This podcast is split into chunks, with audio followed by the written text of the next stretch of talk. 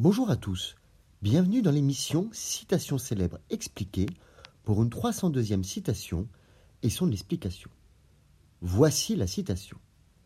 C'est avec les pauvres que les riches se font la guerre. Elle est de Louis Blanc, tirée de son ouvrage Organisation du travail en 1839. Louis Blanc fut un penseur et intellectuel socialiste du XIXe siècle. Il défendit la condition ouvrière et fut un des leaders de la Deuxième République, participant au gouvernement provisoire formé fin février 1848. Devant s'exiler sous le Second Empire, il revient après 1870 en politique et occupa la fonction de député de Paris, qui s'appelait la Seine à l'époque, de 1871 à 1882.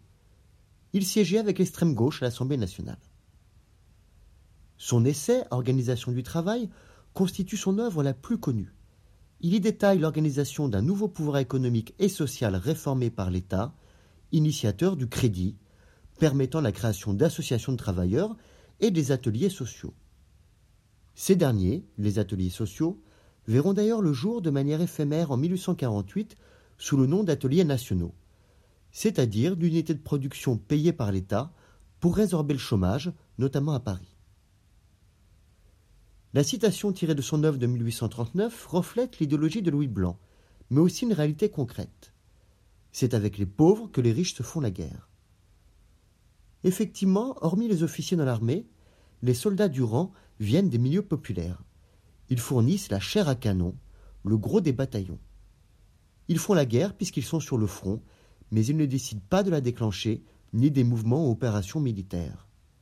Simples pions dans un jeu qu'ils ne maîtrisent pas, les pauvres subissent les intérêts des puissants. Cette citation est d'autant plus vraie pour des époques durant lesquelles la conscription, l'embrigadement obligatoire, se faisait par tirage au sort, avec des dispenses que seuls les plus riches pouvaient se payer. De manière générale, les guerres ne sont pas toujours déclenchées pour protéger des intérêts qui concernent le peuple en son entier, qui ne sont pas toujours vitaux pour l'existence et la survie d'un peuple. Seulement, les pauvres, au front comme soldats ou à l'arrière en subissant les privations et les conséquences économiques et sociales de la guerre, pâtissent le plus des conflits.